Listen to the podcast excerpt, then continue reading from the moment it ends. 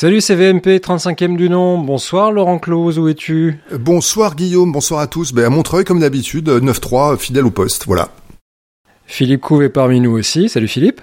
Salut, mais moi je suis toujours euh, je suis toujours à Paris, mais on passe de changer d'endroit puisque samsa.fr va déménager demain. Donc là, on quitte euh, le Tank euh, dans le quartier Bastille pour rejoindre Creatis Phare du côté de République. Donc ça fait pas un gros mouvement, mais on a des, des personnes à vélo demain qui vont venir déménager nos petites affaires pour les amener de l'autre de l'autre côté de l'autre côté du boulevard Richard Lenoir, on va dire. Oui, tu vas super loin, quoi. Absolument, mais tu sais que le, la distance ne fait pas grand-chose à la faire dans un dans un déménagement. C'est qu'il faut mettre tout dans des cartons et puis euh, déballer les cartons à l'arrivée, eh qui est euh, 5 km ou 100 km au milieu, ça change finalement pas grand-chose. Et on n'est pas tout seul, on n'est pas tous les trois. Nous avons Florian Beaufreton avec nous. Salut Florian. Salut, bonjour à tous. Alors Florian, tu es comment tu te définis? Comme un vidéaste? Qu'est-ce que tu mets sur ta carte de visite? Euh, alors j'ai j'ai pas de carte de visite en vrai. non, c'est old school. Euh, non, je suis vidéaste freelance, voilà. C'est, je me définis juste comme ça parce que c'est assez, euh, c'est assez polyvalent comme euh, comme nom, je trouve. Alors, faut quand même que je vous raconte comment euh, j'ai rencontré Flo. C'était il y a il y a un peu moins de deux semaines à Paris, euh, un, un, jour où j'avais une soirée à occuper. Je suis tombé sur YouTube sur des vidéos d'un humoriste anglais qui s'appelle Paul Taylor avec l'accent français. Lui, il insiste pour qu'on dise Paul Taylor. Donc, on va faire ça. qui qui a fait des vidéos sur YouTube qui racontent le, le backstage de sa vie de comédien c'est un ancien de chez Apple d'ailleurs. Euh, donc c'est un tout petit peu relié au, au podcast. C'est un ancien formateur chez Apple euh, qui a décidé qu'un jour son rêve c'était pas de faire de la formation chez Apple mais de faire du stand-up. Et long story short, il est devenu comédien à Paris et j'ai vu Flo le bras dans le plâtre euh, dans une vidéo devant le siège d'Air France euh, qui était introduit par Paul en tant que son aide pour pour la chaîne YouTube et on s'est recroisé au spectacle de ce même Paul Taylor euh, au Flo d'ailleurs à, à Paris qui est une espèce de semi-péniche, pas vraiment, mais presque, euh, toujours avec ce même bras dans, dans le plâtre, et, et, tu faisais des images pour euh, pour son premier spectacle. Et c'est une des raisons pour lesquelles je voulais t'avoir aussi dans le podcast, parce que la conversation s'est engagée assez assez rapidement et naturellement. Euh, Filmic et LumaFusion sont venus assez vite dans la conversation aussi, les accessoires, les vidéos, les micros. C'est que euh, si j'ai bien suivi, tu t'es fait euh, tout seul autour de ces outils-là pour pouvoir raconter des histoires. Et j'aimerais qu'on parle de comment tu es arrivé à, la vidéo mobile et puis à la manière dont tu fais de la vidéo. Euh, j'aimerais qu'on parle aussi de ton podcast, puisque tu as un podcast qui s'appelle Dans la poche, euh, qu'on qu trouve sur toutes les, bonnes applis de podcast euh, sur Android et sur, et sur iOS. Et puis tu aides aussi d'autres YouTubeurs à, créer leur contenu. Donc ça fait un mélange intéressant pour la thématique de VMP, je trouve, puisqu'on est dans les outils, dans le contenu, dans la stratégie numérique. Et donc, voilà les gars, pourquoi Florian avec nous? Ça vous va comme programme? C'est super. Ah ben, très très bien. bon. Alors si on commence par le début, peut-être euh, ce qui ce qui accroche le, le, le, plus de monde sur ce podcast et ce qui a fait son, son audience, c'est les outils euh, smartphone. Co comment tu les as utilisés pour quel type de production et comment tu y es arrivé? Parce que quand je t'ai croisé, tu tournais au DSLR, mais il y a un moment, tu préfères tourner smartphone, tu, tu fais du filmique humain? Euh, alors en fait, le, les applis mobiles et l'usage du smartphone, je, pour l'instant, je l'ai très très peu eu dans le cas de, de production, euh, on va dire avec euh, avec mon entreprise. Euh, c'est plus de l'ordre de, de, passion et euh, la curiosité que que, que j'essaie d'utiliser ces outils-là. C'est plus pour me mettre à jour et savoir ce qui se fait et, euh, et comprendre l'évolution des nouvelles technologies, de leurs usages, etc. Euh, pour l'instant, euh, les seules fois vraiment où je l'ai utilisé, c'est dans le cadre de euh, justement une, une, journée de petite formation auprès de quelques personnes dans une entreprise qui souhaitent euh, créer du contenu assez rapide avec leur smartphone sur des salons, sur des sur des événements. Ils veulent ils veulent uploader rapidement une petite vidéo qu'ils ont créée pour leur pour leur entreprise. Euh, j'ai fait ce genre de choses. Après, j'ai jamais fait de tournage ou de montage entier euh, via les applications euh, LumaFusion ou autres pour euh, mon entreprise. Là, c'est pour l'instant, c'est que du que du loisir, on va dire. Donc c'est du loisir pour toi, mais c'est du loisir à potentiel, j'ai l'impression, parce que est-ce que ouais. tu ouais oui, ouais. ouais. tout à fait. Alors, tu as sauté sur la réponse, oui. pour, pour, tu, tu as envie de t'en servir comment? Comme caméra complémentaire sur des tournages que tu fais déjà, comme caméra exclusive Comment tu as envie de t'en servir? Euh, euh, je pense que dans, dans les années à venir, on sera de plus en plus sur des, des modèles réduits de, caméras. On le voit hein, avec les, les DSLR, les, petites les petites caméras qui, qui sont disponibles aujourd'hui, les GoPro, etc., qui qui sont de plus en plus qualitatives avec la stabilisation, avec tous ces trucs-là, même les caméras des smartphones. Et, je pense que ça peut, dans certains, euh, pour certains usages, pas pour tous les métiers, pas pour le cinéma forcément, mais euh, pour des, des médias et autres ou des entreprises, avoir un vrai intérêt que d'utiliser ces outils-là. Et, euh, et c'est aussi, euh, comme je disais, pour pour préparer l'avenir et les, les potentiels euh, euh, métiers qui pourraient en découler que que je me tiens au courant de ça. Donc ouais, non, je, enfin, c'est, je pense qu'il y, y, a un avenir là-dedans et c'est pour ça que je m'y intéresse dès, dès, dès aujourd'hui, quoi. Qu'est-ce qui te retient, euh, Florian, de, de, de, filmer par exemple euh, les, les, les, les, spectacles ou en tout cas les, les interventions de Paul Taylor aujourd'hui avec un smartphone? Qu'est-ce que c'est les, les limites? Pourquoi tu continues à le faire avec un DSLR bah dans, dans le cadre de, par exemple, si on prend l'exemple de spectacle, c'est euh, euh, là euh, typiquement un spectacle, il y a des gens qui sont assis et euh, les caméras, il faut souvent les mettre derrière toutes les rangées de sièges pour ne gêner personne. donc on utilise une, une, longue focale, un 70-200 pour attraper en plan serré l'humoriste qui est sur scène et avoir une bonne qualité.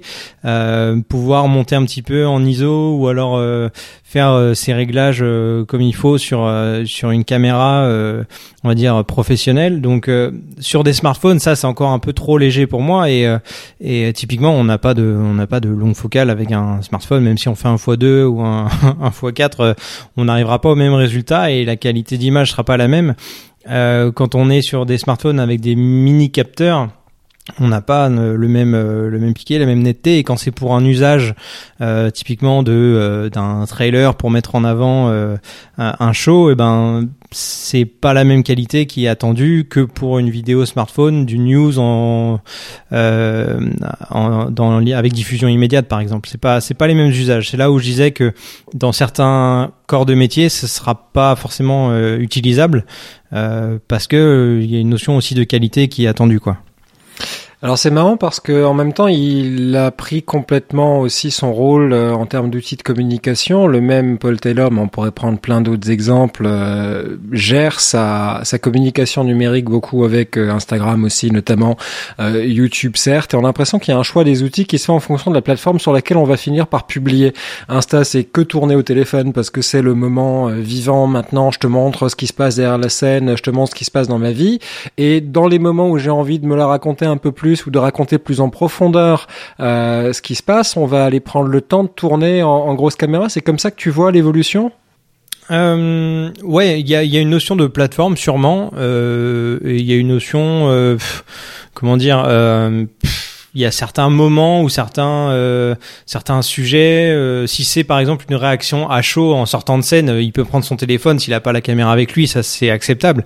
Là quand je prenais l'exemple de de faire la captation d'un spectacle typiquement euh, c'est c'est pas la même chose je pense parce qu'on est sur euh, du une heure de une heure de show où il faut alors on est avec le trépied il faut suivre il faut suivre l'humoriste etc il y a enfin c'est ouais, c'est vraiment selon les, les usages. Euh, la plateforme, même à certaines certains à certains moments, je vais utiliser euh, par exemple mon DSLR pour faire euh, une belle photo que je vais diffuser sur Instagram. C'est quelque chose qui est possible euh, et parfois je vais utiliser typiquement dans, dans la vidéo vlog qui va montrer la, la, première de Paul Taylor au flow il y a quelques plans que j'ai fait au smartphone en dernière minute des spectateurs, enfin des oui du public qui attend avant de rentrer dans la salle euh, parce que mon DSLR était déjà équipé, était sur son trépied pour la captation et je les ai intégrés et ça ça va euh, dans dans le cadre d'une vidéo YouTube si c'est mélangé à d'autres plans etc c'est tout à fait possible donc euh, c'est euh, c'est complémentaire et ça ça peut s'utiliser dans certaines circonstances.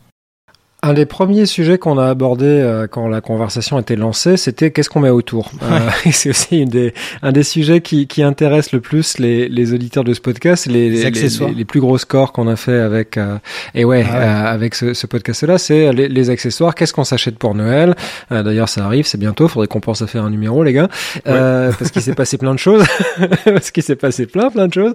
pour l'instant, on s'est débrouillé. On a eu des choses qu'on a utilisées du monde du DSLR qu'on a adapté au smartphone Ensuite, il y a des choses qui ont été développées spécifiquement pour pour le smartphone quand tu disais tout à l'heure que tu vois qu'il y a des métiers qui vont découler de ces usages-là, est-ce que tu penses qu'on va aller vers une professionnalisation de la plateforme pour la captation vidéo ou est-ce que tu penses que ça va rester un outil pour raconter la première personne euh, et que ça s'arrêtera là? Euh, Non, pas forcément, parce qu'on le voit déjà. Euh, typiquement, euh, les chaînes de télé, les de news, etc. ont des, ils ont des euh, des équipements, des, des rigs entiers autour du smartphone pour faire un mini reportage pour pour pour des événements ou des choses comme ça, ils vont servir de leur smartphone et euh, avec un petit micro, une petite lumière, etc. pour faire un plateau, mais aussi faire des images d'illustration. Donc euh, c'est un outil assez complet finalement. Une fois qu'il est équipé que euh, qu'on a tous tous les petits accessoires qu'il faut, on peut arriver à des résultats très corrects quand même. Et c'est pas uniquement pour, comme on dit sur YouTube, du vlog ou des du partage juste à la première personne en, guise de journal euh, vidéo quoi. C'est utilisable aussi pour des pour des chaînes comme ça. Donc il y a, y a un vrai une vraie utilisation et euh, euh, je, je, vais, je vais revenir sur un, sur un truc que, que j'ai fait euh, il y a quelques mois avec un, un autre youtubeur avec qui je travaille. On était sur un salon euh, high tech et on devait créer du contenu en Insta Story pour pour une marque et on a utilisé uniquement le smartphone. On est parti sans euh, caméra. Et euh, on avait donc un, petit micro euh, sans fil, on avait un stabilisateur avec le smartphone. Et on, montait directement nos stories avec LumaFusion. Et c'est un usage hyper intéressant, hyper léger. Et c'est pour du contenu de marque, c'est pour du, des réseaux sociaux. Donc c'est c'est hyper intéressant d'avoir ces outils là. D'ailleurs, euh, les gars, j'ai trouvé, puisqu'on a parlé de ce produit dans le podcast déjà, le Sennheiser, euh, j'ai oublié comment il s'appelle. Le Memory Mic Je l'ai en main pourtant, hein. Memory Mic. Ouais, on a utilisé ça, justement. petit machin en plastique. Euh, on a trouvé un fan, c'est Florian. Nous, on a dit ce qu'on en pensait dans le podcast, on n'était pas super fans. Ah ouais. on a dit tout le mal qu'on en pensait. De Mais ça marche pas avec Filmic. T'es obligé de ah tourner euh, dans, dans l'application Sennheiser. En fait, tu t'es contenté de l'application euh, native Sennheiser et ça a fait la blague? Ouais, ouais, ouais, ouais. Pour euh, c'était euh, des petites séances, des petites interviews, des trucs assez rapides pour pour des Insta Stories. Et justement, c'est c'est là où on s'embêtait pas avec autant de réglages, autant de trucs avec Filmic où c'était plus poussé. Là, on a vraiment utilisé l'appli de base Sennheiser avec et et ça l'a très bien fait. Alors le, le la chaîne YouTube dont tu parles, j'imagine que c'est Tech News and Test? Oui, c'est ça exactement. Ça, ça m'intéresse de voir, euh, de voir aussi, si tu as envie d'en parler, ce, ce monde qu'on voit peut-être pas autour du YouTuber, où il y a un marché qui se crée pour les vidéastes, où le YouTuber qui commence à prendre du galon et qui commence à se créer une audience a besoin d'aide pour professionnaliser ses vidéos. Et c'est là que des gens comme toi interviennent. C'est comme ça que ça se passe? bah, en fait chaque euh, c'est c'est assez dur de, de standardiser euh, ça parce que chaque euh, youtubeur euh, ou chaque créateur est, est, différent dans sa façon de, de voir les choses par rapport au travail. Mais dans le cas de de Romain donc de la chaîne Tech News et Test son objectif c'était de de se libérer du temps euh, pour créer d'autres choses à côté ou alors pour augmenter sa cadence de vidéo ou pour augmenter la qualité ou pour euh, voilà il y avait plein de choses euh, dans, dans dans son esprit pour développer son entreprise. Donc euh, il avait cette envie de travailler déjà avec quelqu'un non seulement pour lui libérer du temps de montage euh, et par exemple au moment du tournage c'est moi qui installe tout donc lui ça lui libère euh, de l'esprit pour euh, se concentrer sur le produit sur ce qu'il va raconter. Donc c'est c'est peut-être plus qualitatif que s'il faisait tout tout seul qui se mélangeait un peu les pinceaux entre l'installation du matériel vérifier que tout est bon au niveau de du son de la lumière de tout ça. Et en plus parler de son produit ça lui fait perdre du temps. Et il y a aussi le côté être en binôme, ça aide énormément pour créer parce que on partage nos idées, on fait évoluer euh, la réflexion euh, et l'angle de la vidéo. Donc euh, donc il y a tout ce côté-là qui est ultra intéressant quand on travaille à deux ou à trois sur sur une chaîne YouTube. c'est c'est pour toutes ces raisons-là que que des youtubeurs peuvent s'entourer de de créatifs ou de enfin de, de monteurs ou de, de, personnes comme ça quoi. Alors moi j'ai une question concernant les, les chaînes YouTube parce que c'est une question qui, qui revient euh, perpétuellement euh, lorsque les gens euh, viennent vers nous. Euh, c'est quoi les bons conseils, les bonnes pratiques pour produire des contenus qui marchent sur YouTube?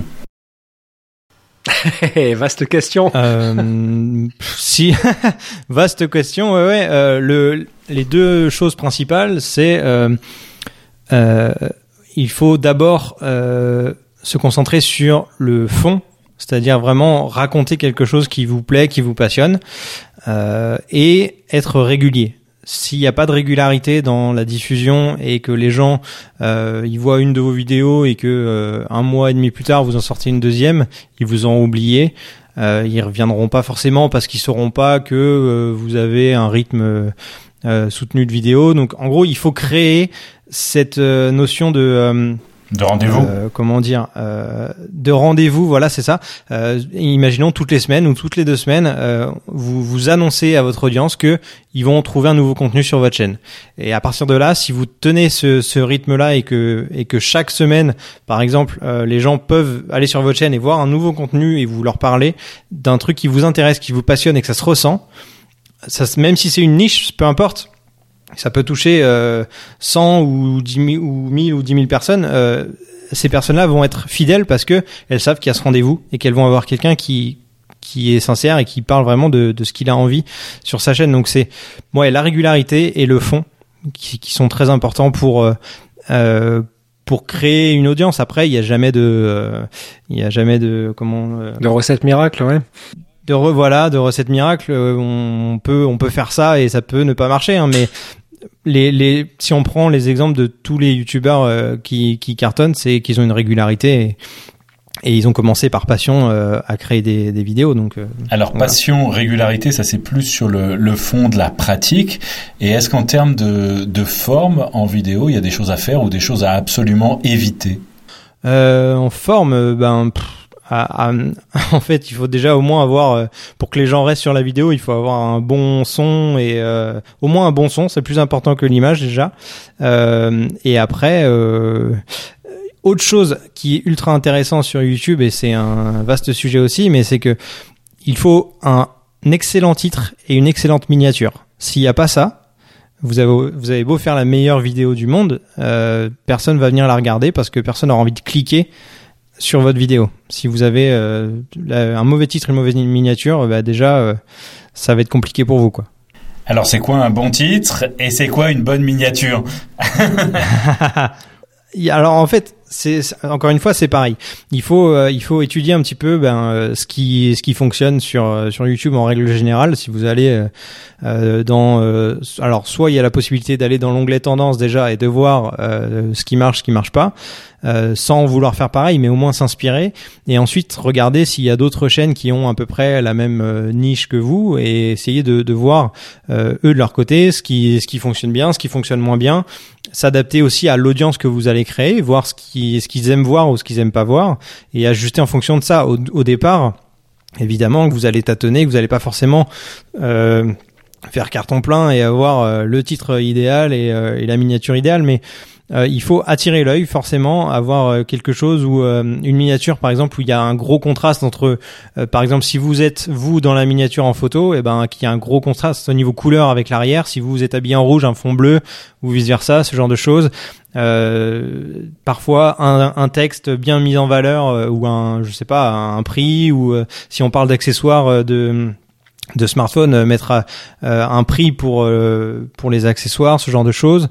Il y y a plein de, de petites astuces comme ça. Après, c'est jamais une science exacte, mais c'est au moins des, des choses qui peuvent euh, améliorer vos, vos scores parce que les gens vont plus avoir tendance à cliquer sur quelque chose qui les bah, voient tout de suite sur leur écran, parmi plein d'autres miniatures, euh, plutôt qu'un qu'une miniature, on va dire trop gentille, trop sobre et trop banale, qui va passer aux oubliettes, quoi.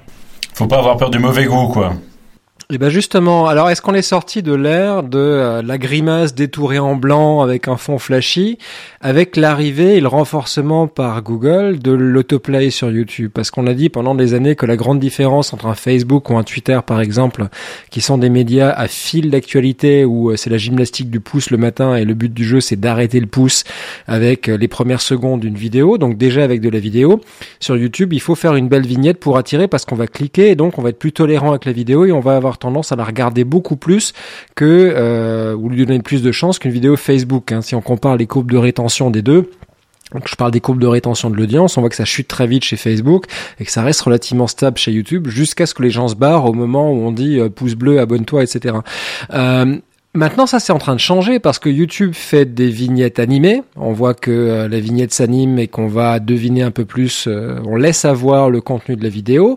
Et surtout, il y a l'autoplay qui est en train de changer la donne. Est-ce qu'il y a une façon de s'adapter à ça? J'imagine que c'est un casse-tête pour euh, pour les youtubeurs pour lequel pour lesquels tu bosses, non? De changer euh, avec Hmm, la Pas vague. tellement, euh, honnêtement. En fait, euh, l'autoplay, ça marche que quand on passe la souris sur la, la vidéo. Je, je, si mes souvenirs sont bons, donc euh, il y a quand même une grosse part du travail qui est fait avec la miniature où euh, justement euh, si la miniature est intéressante les gens vont passer la souris euh, vont passer la souris sur la vidéo et voir euh, vont avoir un aperçu de, ce qu'est la vidéo en elle-même.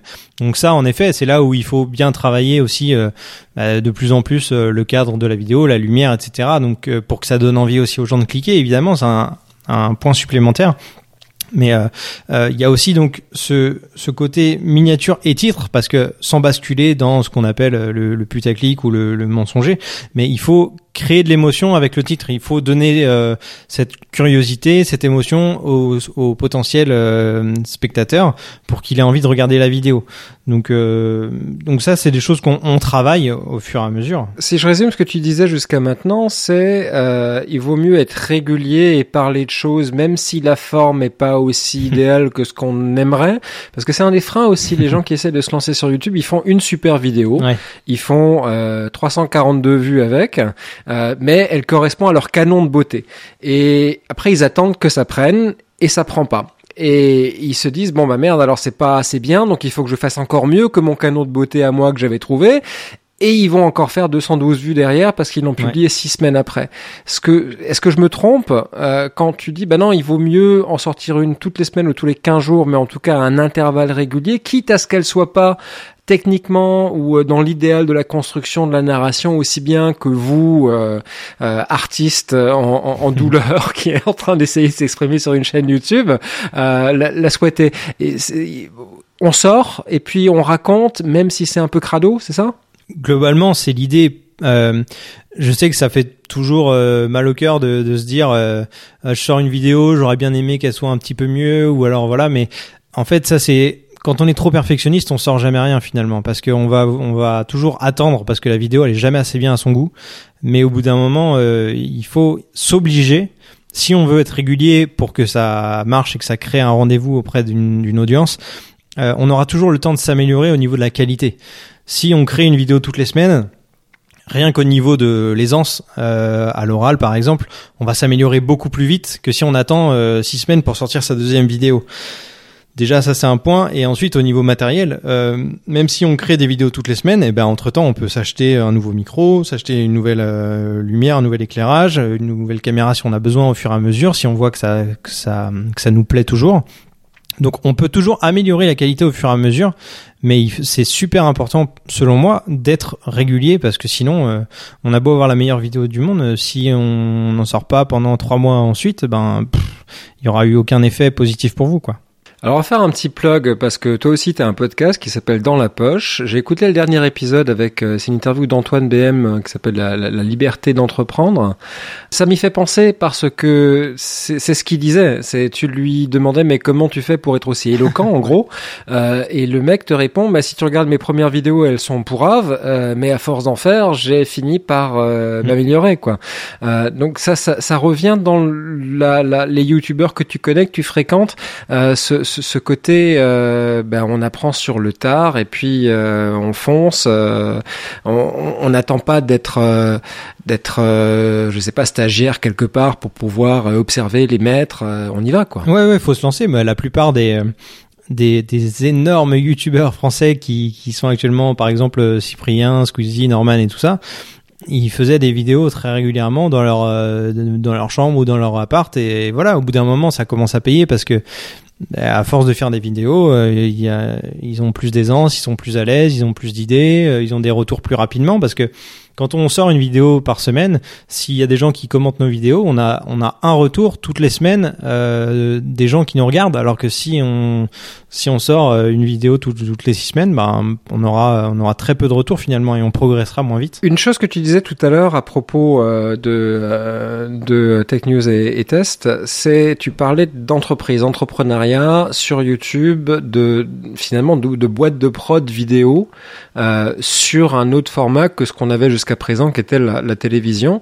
On voyait très bien que ça marchait aux États-Unis. On voit que ça commence à arriver en France. Tu as cité deux grands noms, Cyprien et Norman, qui ont d'ailleurs des profils différents, c'est assez intéressant. C'est pour une parenthèse très rapide. Norman, c'était un comédien. Euh, Cyprien, pas du tout. C'était un ado dans sa chambre, et, ils ont ils sont arrivés au, au, même niveau quasiment euh, en, France avec des approches qui sont différentes. Je la parenthèse.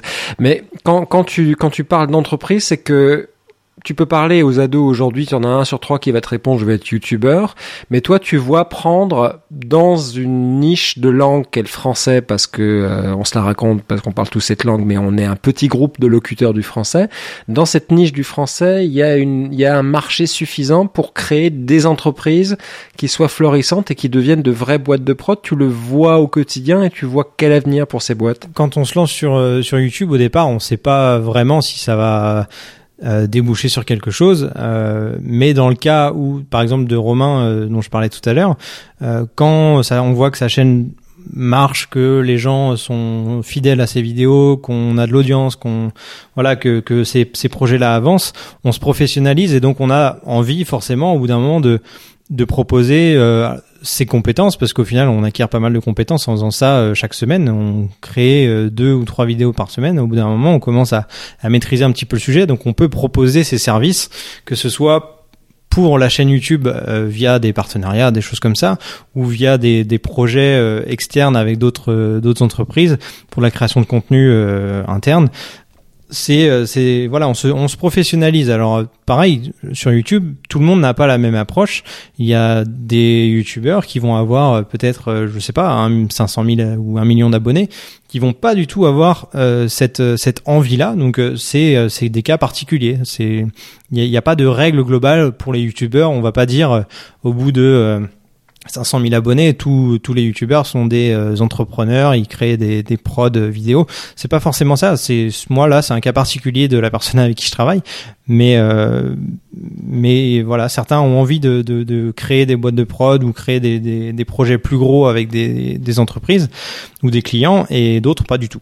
C'est la loi des, des 10 000 heures en, en quelque sorte. Il faut euh, il faut travailler euh, 10 000 heures, euh, disait un, un, chercheur américain, pour devenir un, un expert de, de, classe mondiale. Donc euh, si on fait 10 000 heures de YouTube, on devient un expert de classe mondiale, quoi. Ça, ouais, ça, ça, ça dépend. Il y a pas, on est on est, est-ce qu'on est un, un jour expert vraiment à 100% Il y a toujours quelqu'un qui est meilleur que soi pour parler d'un sujet, donc euh, c'est difficile de dire expert, mais on a on a une, expérience euh, assez importante du de, ce domaine-là. Après, euh, on peut toujours passer à côté de choses et d'autres peuvent les faire mieux que nous. Hein. Toi, tu fabriques plein de produits différents quand on regarde ton entreprise. Tu as mis tes œufs dans, plein de paniers différents, euh, du YouTube, ton podcast. Euh, tu as un projet dont on parlera peut-être tout à l'heure aussi d'aller bouger ailleurs. Qu'est-ce qui aujourd'hui va faire un, vidéaste accompli pour toi? C'est quoi la compétence de quelqu'un qui, voudrait devenir euh, producteur vidéo, qui voudrait avoir euh, vivre de ses productions vidéo, qui aujourd'hui démarre avec un smartphone? Qu'est-ce que tu pourrais te donner comme conseil pour euh, bah, pour manger en fait avec avec ça? Parce qu'il y a beaucoup de gens qui en mangent pas finalement. Euh, l'un des points que moi j'ai remarqué avec euh, maintenant les quelques années d'expérience que j'ai derrière moi, c'est le, réseau qu'on a est très très important. C'est-à-dire que il faut, on commence forcément euh, par avoir des petits boulots de personnes qu'on connaît ou de personnes plus ou moins proche de nous et, euh, et, de fil en aiguille, si on fait du bon boulot, on va être recommandé par ces personnes-là à d'autres et à d'autres et à d'autres. Donc l'importance du, réseau pour moi, elle est primordiale, c'est-à-dire que si, euh, si vous faites vos preuves et que vous avez euh, pratiqué, même dans votre chambre, à faire des, des, petites vidéos, des petits, par exemple, il suffit que vous aimiez euh, faire des, des, des, plans produits. si vous avez reçu votre dernière souris et que vous vous amusez avec votre smartphone à faire plein de, de, plans sympas, que vous arrivez à les monter derrière et tout ça, eh ben peut-être que votre famille va les voir, peut-être que je sais pas, il y a plein il y a plein de possibilités. Vous allez euh, arriver à avoir un petit un petit job où vous allez devoir mettre en avant un produit pour une entreprise de, de votre village par exemple et de fil en aiguille, vous allez peut-être trouver d'autres personnes qui vont être intéressées par votre travail parce qu'ils auront aimé ce que vous avez fait. Donc forcément au début, c'est du travail que vous allez peut-être faire euh, plus ou moins gratuitement parce que vous considérez que vous n'avez pas euh, l'expérience nécessaire ou les, les compétences nécessaires. Et, euh, et, au fur et à mesure, ça va évoluer. Mais c'est vraiment petit à petit. On, alors, on se crée un réseau au fur et à mesure, évidemment, mais il faut, euh, il faut démarrer comme ça, quoi. Il faut parfois faire des choses dans son coin, dans sa chambre et, s'améliorer. Et ensuite, on, arrive à, à trouver des, clients et, à en vivre. Mais c'est ça se fait pas en un clin d'œil hein, ou en un claquement de doigts, mais c'est euh, c'est ce qui fait aussi que euh, voilà il y a, y a des gens qui euh, qui ont réussi à à vivre de leur passion à force de travail. Dans Laurent Close, non, non, non, non, non. Moi, je suis resté très, très silencieux. Moi, je ne vis absolument pas de, de tout ça. C'est pour ça que tout ça me me paraît euh, très. C'est, enfin, j'aime j'aime bien entendre ce, genre d'histoire. J'ai absolument pas moi suivi ce, ce genre de, de chemin. Donc moi, je vis pas tout ça. Moi, je, c'est juste une parenthèse. Hein. Les, les, les, vidéos que je fais, elles, j'aimerais bien qu'elles soient vues, mais j'ai pas de modèle économique avec ça. Elles ne font que participer à quelque chose de plus grand qui est euh, qui est une espèce de notoriété qui passe par la formation, qui passe par les articles, qui passe par les écrits. Et, le, et, la vidéo, c'est un tout petit truc en plus. Moi, j'ai jamais pensé que j'allais monétiser un jour euh, les vidéos et vivre euh, et vivre de ça. Tout est parti chez moi d'une passion, l'envie de partager. C'est très très différent. Voilà. Donc euh, ça, le, le, média elle-même, mais je pense que la finalité est, est, différente. Moi, jamais j'irais pousser une, une, une, vidéo, jamais je ferais du marketing autour parce que parce que j'ai pas de temps pour ça et surtout que je trouve ça ben, pas joli Enfin, j'ai pas envie de ça. Donc, euh, j'aimerais bien être vu juste, juste comme ça, par le, comme le définissait Florian, par le, par le bouche à oreille, que le, que le réseau fasse le truc. Mais euh, mais pousser le pousser le truc et et, euh, et, et, faire du marketing c'est pas ce que j'ai envie de faire. Voilà. C'est une parenthèse. C'est ça qui est pas joli c'est le marketing? C'est de bah, le marketing. Tu sais, moi, quand, quand le, le j'ai encore lu un truc ces jours-ci, il y a pas très longtemps, sur le fait qu'il y a encore beaucoup de gens qui achètent aujourd'hui euh, des, clics, qui achètent de, de, l'audience, et que c'est, mmh. il y a plein de gens qui aujourd'hui gonflent artificiellement euh, les chiffres parce que c'est plus tentant d'aller regarder une vidéo qui a fait 10 000 vues qu'une vidéo qu'on en a fait 500. Donc il y a plein de gens qui aujourd'hui cliquent spontanément sur une vidéo parce qu'elle affiche 10 000 vues. Sur les 10 000, elles sont peut-être peut-être pas toutes vraies. Donc tant que ce truc euh, existera, j'ai pas envie de rentrer dans ce dans, dans ce système-là. Voilà. Donc euh, je, je, je mais je, mais je, je ne doute pas qu'il y a des gens qui font qui font vraiment 10, 000 vues avec un, contenu euh, de qualité ou pas, mais qui, qui passionne et qui a trouvé son son public. Hein. Ça, je ne, je ne doute pas. Je ne doute pas du tout. Non, ce qui est intéressant, c'est que la, la plupart euh, des, des, on va dire des youtubeurs, parce qu'on parlait de YouTube, qui, euh, qui vivent maintenant de leur métier, au départ, euh, quand ils ont commencé les vidéos, il n'y avait même pas de monétisation des, des vidéos au moment où ils ont commencé. Donc ils, ils n'espéraient même pas en vivre un jour. C'est le, à force de, de, travail, de sortir des vidéos, d'avoir une audience et puis de bah, d'avoir YouTube qui a, qui a permis d'avoir cette monétisation, ils ont pu ils ont pu en vivre. Mais au c'était vraiment par passion. Après, aujourd'hui, euh, quand on démarre sa chaîne en, en 2019, 2020, euh, on va se poser la question euh, est-ce qu'il y a un potentiel revenu possible pour moi si ma chaîne marche, etc. Mais à, l'époque où ces youtubeurs-là ont commencé, il n'y avait même pas cette question à se poser. C'est ça qui est aussi beau dans le sens où il y avait il y avait rien derrière quoi. Donc, euh, donc c'est plutôt cool de voir que des gens maintenant en vivent et c'était vraiment leur passion au départ.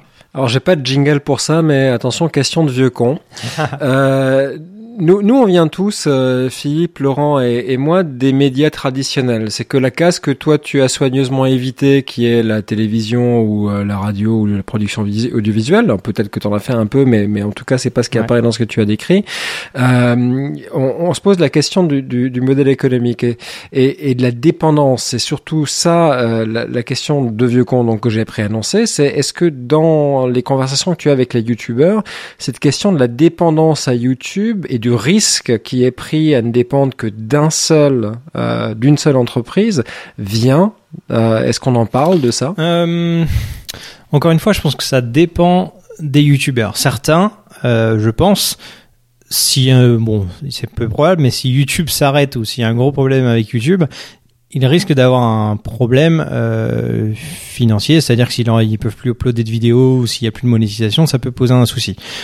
Euh, pour beaucoup d'autres youtubeurs, je pense, euh, ils vont pas uniquement se contenter de YouTube, c'est-à-dire que euh, déjà au niveau des réseaux sociaux, la plupart du temps, quand on est un youtubeur qui a beaucoup d'audience, euh, ça veut sûrement dire aussi que les autres réseaux sociaux, type Twitter, Facebook, Instagram, ils ont une bonne communauté aussi dessus, même si elle est moins importante, ce qui permet toujours d'avoir un espace de création qui est, on va dire, monétisable, dans le sens où euh, une marque qui euh, qui souhaite faire connaître son produit, elle peut faire intervenir des créateurs soit sur YouTube, soit sur Instagram ou Twitter ou Facebook. Donc il y a toujours quelque chose de possible pour eux.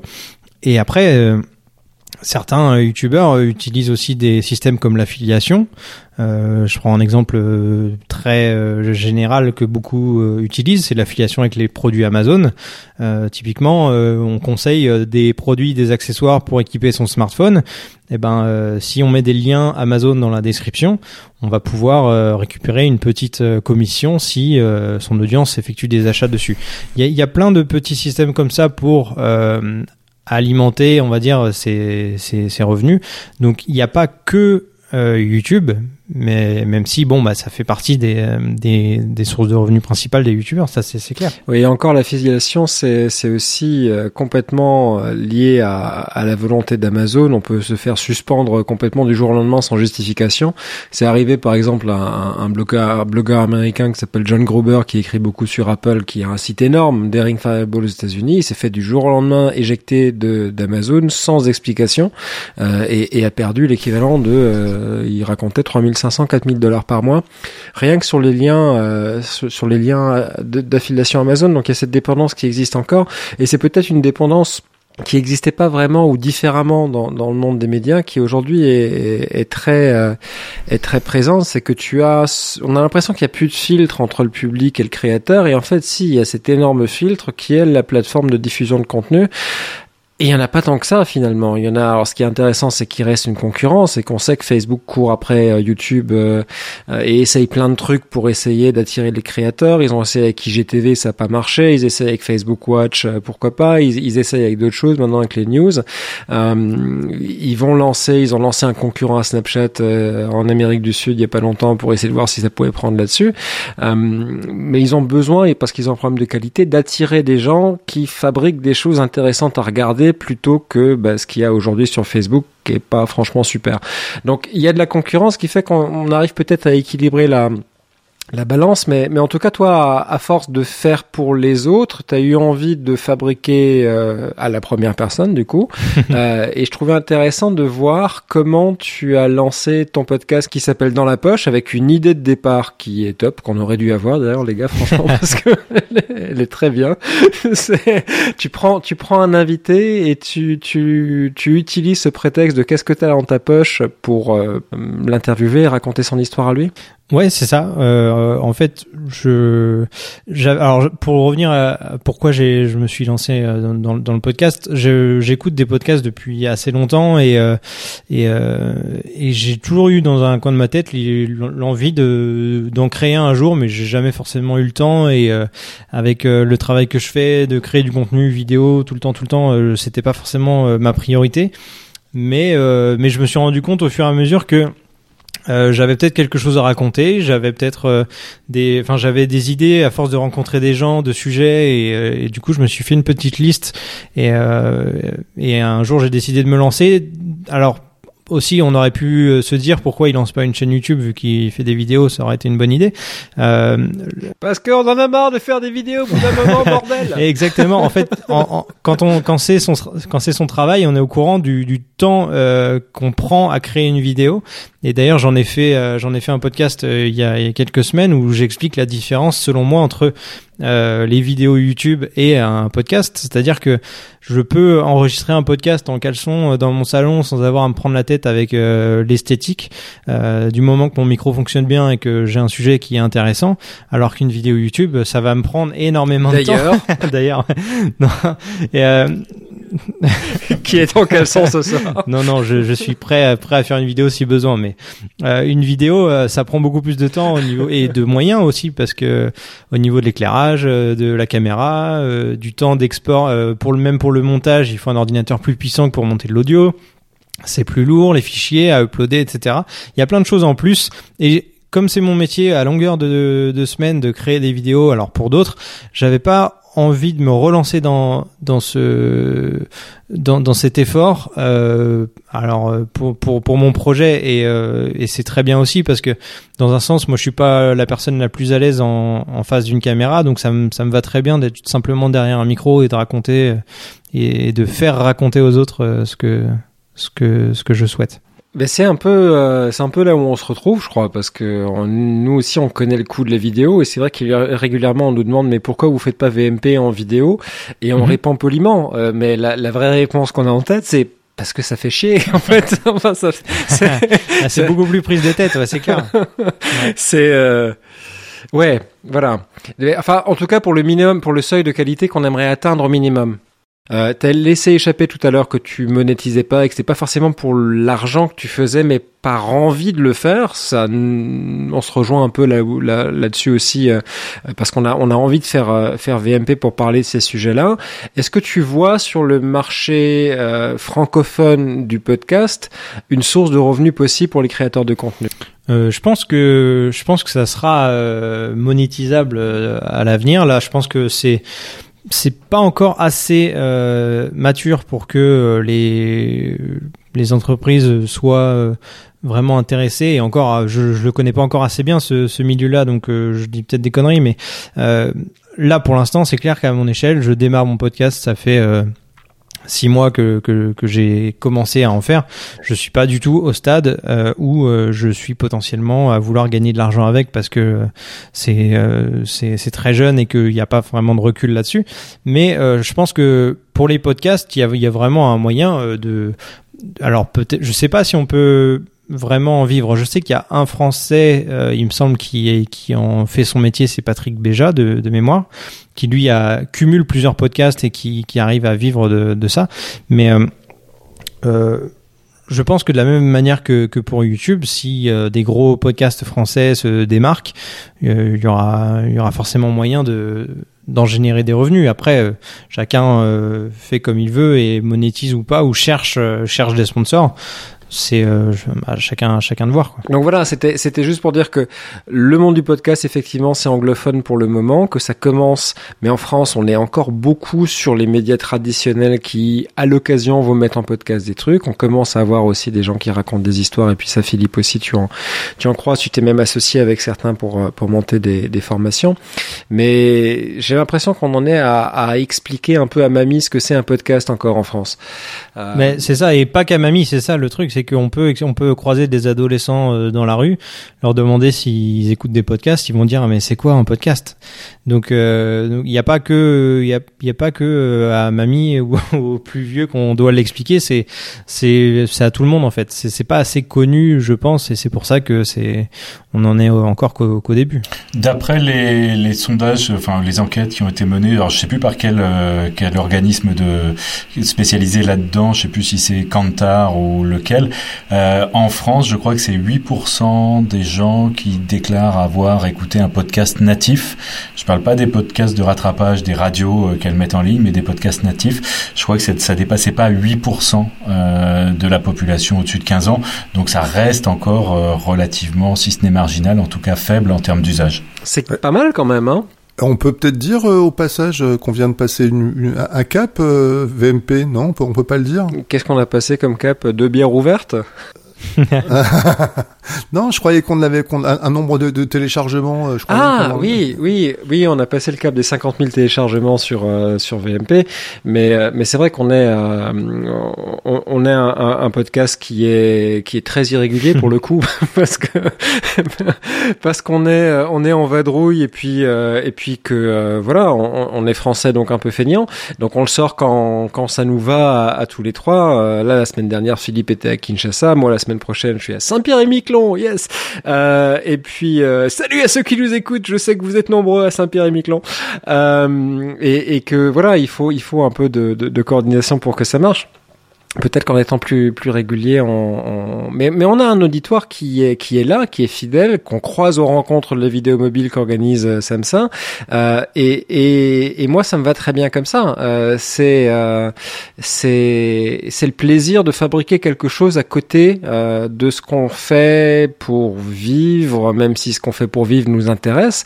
Euh, je pense que c'est un peu l'état d'esprit dans lequel tu t'es lancé là-dedans, c'est que voilà, je, je fabrique des choses pour les autres à longueur de journée. À un moment, j'ai envie d'avoir un truc à moi, et puis bah, que ce soit pas prise de tête, mais que ce soit intéressant quand même, parce que tu as des standards de qualité dans ton podcast qui sont, voilà, c'est pas crado, il y a pas de reverb, euh, tu as préparé tes interviews, euh, tu as choisi tes invités correctement, enfin, tu fais un produit qui, enfin, t'as envie que ce soit un truc qui ait de la gueule quand même. Ouais, bien sûr. Bah après, c'est euh, pas une déformation professionnelle, mais du coup, j'aime bien, euh, j'aime bien faire du contenu euh, assez, euh, assez qualitatif en, en, général. Donc forcément, pour, je l'applique pour moi aussi dans, dans mes propres projets, même si c'est pas euh, un, un, projet avec lequel je, je, vais vivre pour l'instant. En tout cas, j'ai, j'ai envie que ça sonne bien et que, et que les gens aient envie de l'écouter. Donc forcément, je me prends un, un micro sympa, je, je, fais en sorte que le sujet soit, soit intéressant. Enfin, en tout cas, il est intéressant pour moi au départ. Est-ce que les gens accrochent ça C'est toujours l'inconnu, mais en tout cas, je, je, prends beaucoup de plaisir à le faire. Donc, à partir du moment où tous ces éléments-là sont réunis, euh, moi, je suis, je suis content de ce que je fais. Tiens, d'ailleurs, on a une confession à faire aux auditeurs de VMP. C'est qu'on a fait un podcast sur le podcast. C'était raté. mais, mais, mais qu'on l'a jamais diffusé. non, non pas parce que c'était pas intéressant, mais parce que techniquement c'était pourri. On était en train d'expliquer ouais, aux gens il, comment il, faire des podcasts. Il est mythique, je pense qu'il se vend sur le dark web maintenant, hein, le fichier. Je sais pas d'où c'est venu, on a eu l'idée d'enregistrer ça dans je sais plus quelle rade du 15e en bord de Seine, là, euh, où, où, des gens faisaient... Face à la maison de la radio, justement. C'était face à la maison de la, oui, de la radio, où pourtant il y a des Exactement. Exactement. Et, voilà. Donc on, donc, on vous doit un podcast sur le podcast, et je pense qu'on va en refaire un, ce qui me permet d'ouvrir euh, le, le, chapitre geek euh, de, de, de ce podcast-là, de parler un, un peu matos. Qu'est-ce que niveau matos? Alors tout confondu, hein, t'as le droit de parler de ce que tu veux, pas forcément de vidéo mobile ou de vidéo tout court. Qu'est-ce que côté matos, Florian, t'as as impressionné ces, cette dernière année, on va dire? Moi, j'ai eu un coup de cœur pour. Euh, alors, c'est c'est onéreux, hein, mais euh, l'iPad Pro, c'est c'est mon petit mon petit bébé dans le sens où euh, je trouve ça génial parce que euh, je, je peux faire tellement de choses avec et euh, je trouve ça trop cool.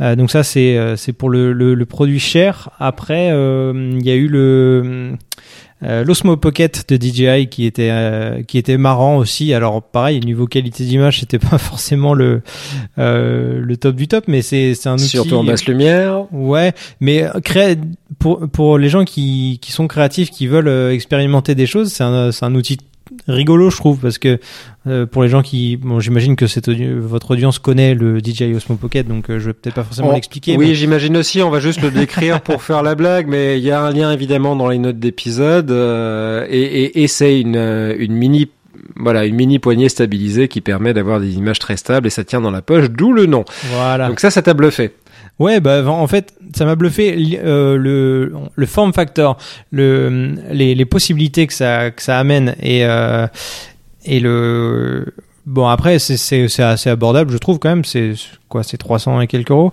Ouais. Euh, c'est je trouve ça trop cool en fait. Après bon, euh, voilà, c'est une qualité, euh, c'est pas meilleur qu'un smartphone en termes de, de vidéo, je pense, mais mais c'est c'est rigolo. Et, euh, donc j'ai bien aimé ce produit-là et ça ça m'a fait marrer quand c'est sorti. Et après bon bah c'est pas forcément des coups de cœur, mais il y a plein de de petits accessoires que que j'aime bien. Moi je disais le le memory mic, euh, le petit micro, c'est je trouvais ça cool d'avoir hein, une sorte de de pseudo micro cravate euh, comme ça pour son smartphone. Après il y a tous les stabilisateurs. Euh, les euh, les Osmo mobiles etc qui sont cool euh, voilà il y a bah c'est déjà pas mal comme liste. J'ai rien d'autre en tête, mais ouais, il y, y, a pas mal de petits trucs, c'est cool. Juste en, en, deux mots, avec l'iPad Pro, tu fais quoi? Tu montes de la vidéo, tu montes de l'audio, les deux? Alors, euh, j'essaye. Encore une fois, c'est de la, de la curiosité plus que de l'utilisation professionnelle, mais j'essaye euh, j'essaye LumaFusion, j'essaye de monter des vidéos avec. Alors, pour moi, il y a plein de plein de petits trucs qui, qui m'énervent parce que quand on est habitué à des logiciels comme euh, Final Cut ou Premiere Pro, on a plein de plein de choses qui nous manquent. Mais euh, Dans la sélection multiple, s'il vous plaît, LumaFusion, Voilà. la sélection multiple des clips. c'est bon, c'est un des trucs principaux vraiment qui qui me qui m'insupporte, c'est de pas pouvoir sélectionner euh, plusieurs clips en même temps. Euh, mais c'est c'est hallucinant, c'est c'est bluffant de de voir la puissance d'un outil pareil quand on voit euh, euh, que c'est c'est tout fin, ça se ça se ça se trimballe partout et on peut monter euh, des des vidéos. Alors de, je l'utilise pour des des petits face cam où c'est juste des des cuts. euh, euh, et avec un petit titrage par-dessus, ça le fait très bien.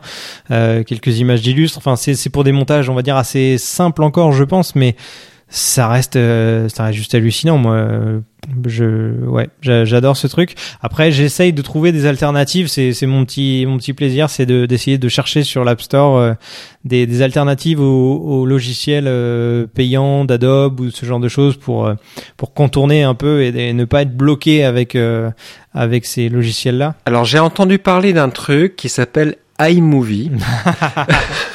Ouais, mais c'est trop limité par rapport à. c'est trop limité. Ça reste une très bonne alternative, mais c'est trop limité. C'est très limité. Juste le, sur l'Osmo Pocket, c'est vrai que c'est un truc qui prend une autre dimension quand on achète un accessoire qui est euh, tarifé euh, parce qu'on est complètement captif, Cher. un peu cher. C'est le, c'est la- l'adaptateur pour mettre un micro euh, Ouais. filaire ou, ou ce qu'on veut pour rentrer de l'audio en TRS après dans euh, dans le DJI Osmo Pocket. C'est une autre dimension. Alors du coup, on rajoute une contrainte à un petit machin qui tient dans la poche, c'est vrai. Mais le fait d'avoir, même si le son passe bien pour faire du vlog parce qu'il est orienté sur ce marché-là. Les micros font face à la personne qui euh, se filme en caméra selfie, plus que d'ailleurs il n'y a pas de micro qui va aller pointer vers, l'arrière de, euh, de, de, la caméra. Mais le fait de mettre un micro externe sur ce truc et de potentiellement utiliser un HF et par exemple un Rode Wireless Go euh, qui va très bien aller s'acclimater avec avec ce genre de petites choses, et ben c'est pas mal. Même si effectivement en basse lumière, je te rejoins, c'est un peu cradouille et que on est limité par un angle qui est euh, quand même relativement euh, serré. On est on n'est pas très, on n'est pas sur une focale très large avec euh, l'Osmo Pocket, mais mais ouais, sur les coups de cœur, moi je, je, je rejoins Flo. C'est c'était le truc qui qui a bien bluffé. Les les AirPods à annulation active de bruit, ça nous intéresse ou ça nous intéresse pas? C'est une question à tout le monde? Ah oui. Bah, c'est ce qui est très amusant, c'est que ça sort euh, un peu, euh, un peu des, des comment euh, après après les annonces produits, ça sort un moment où en fait tous les concurrents le font. euh, Sony, il y a LG qui s'y met, Samsung. Ça sent un peu la panique, la panique à bord chez Apple. Vite, sortons un produit, euh, un, un produit ap- après Noël. Euh, vu, vu les specs, ça fait exactement ce que font ce que font les autres. Euh, oui, ça nous ça nous intéresse parce que c'est franchement, enfin Guillaume, tu m'as fait découvrir euh, les, les, le modèle de Sony il y a quelques mois en juin dernier et j'avais quand même été épaté par la par la réduction de bruit. Euh, ben, c'est un peu un peu normal que qu'Apple fasse fasse la même chose et puis euh, ils étaient en train de perdre le le le, le, marché leur, le, leadership avec leur, euh, leurs AirPods donc c'est normal et ça nous intéresse oui enfin je sais pas ce que Philippe en pense mais Ouais, bah, moi je pense que plus on va être léger sur le sur les casques, etc., plus on va gagner du de la facilité en monitoring sur le, son qu'on qu'on capte, mieux ça va être quoi. Euh, parce que aujourd'hui se trimballer avec un, un casque et non pas des, oreillettes, euh, un casque pour prendre du son alors qu'on a un smartphone pour tourner, c'est un peu incongru. Euh, donc avoir quelque chose qui prend pas de place et qui permet de vraiment monitorer de manière euh, précise ce qu'on est en train de faire sans être perturbé par les par les bruits extérieurs ou par l'ambiance extérieure, ça me paraît être une logique des choses en termes de mojo. J'ai une solution pour toi, Philippe, qui m'a été rapportée par une stagiaire que j'ai eue la semaine dernière à Paris, qui m'a dit ah bah de toute façon moi le son que je tourne le smartphone ou pas, c'est pas moi qui gère, c'est l'opérateur de prise de son. Bien sûr, bien sûr, bien sûr. Écoute, moi, je, qui ai fait un peu de radio, je, je, je ne peux pas valider ce, cette chose-là. Juste pour en rajouter une couche sur la sur la nécessité et l'intérêt pour nous pour la, la vidéo mobile euh, des, des solutions sans fil comme les AirPods, c'est euh, c'est le live multicam aujourd'hui. Quand on s'amuse à faire un joujou avec euh, Switcher Studio, qui est aujourd'hui la, la solution, on va dire la plus la plus sophistiquée de de, de multicam, de tournage multicam sur sur sur, sur smartphone et donc avec un iPad comme régie. Il est aujourd'hui extrêmement compliqué, même avec un iPad Pro, d'avoir du monitoring euh, audio. C'est-à-dire que quand on utilise un, un hub, euh, un hub USB multi euh, multi entrée pour pouvoir brancher plein plein de choses et notamment une table de, de mixage et sortir en, HDMI pour diffuser sur un sur un écran, on a est, il est très difficile, voire impossible de brancher en même temps des écouteurs sur ce sur ce hub. Donc la seule façon de monitorer, c'est d'avoir euh, d'avoir des, AirPods sur les oreilles, ou alors de se brancher sur l'inter sur la pardon sur la mixette qui est à l'extérieur. Bref, quand on veut vraiment entendre le son qui sort de la régie, il faut des AirPods, il faut des écouteurs Bluetooth aujourd'hui. Ceux d'Apple, euh, voilà, et ceux d'Apple avec maintenant la réduction de bruit sont donc extrêmement bienvenus pour ça aussi. Donc voilà pour euh, on va s'arrêter là pour pas faire un podcast de deux heures parce que sinon on est on est parti pour. Euh, Florian Beaufreton été notre invité. Où est-ce qu'on te trouve Florian si on s'intéresse à ce que tu fais? Euh, eh ben si vous voulez retrouver le podcast, c'est sur toutes les plateformes de podcast et sur YouTube également. Euh, donc ça s'appelle Dans la poche. Et sinon, euh, pour euh, tout l'aspect euh, photo, par exemple, vous pouvez aller sur Instagram et vous tapez Florian Beaufreton, vous allez me trouver facilement. Et pour la promo du podcast aussi d'ailleurs, parce que tu te sers d'Insta comme d'un outil de, de, promo. Oui, tout à fait. Bah en fait, c'est pour dans mon cas à moi, c'est le réseau social où j'ai, on va dire, si on peut parler d'audience, j'ai le plus de, de, monde en gros. Donc c'est sur c'est sur Instagram que je vais faire le, le plus de, de promo pour mon podcast. Euh, J'oublie pas Twitter évidemment, mais, euh, mais je, je, relais souvent les, les, sorties de mes podcasts en Insta Story.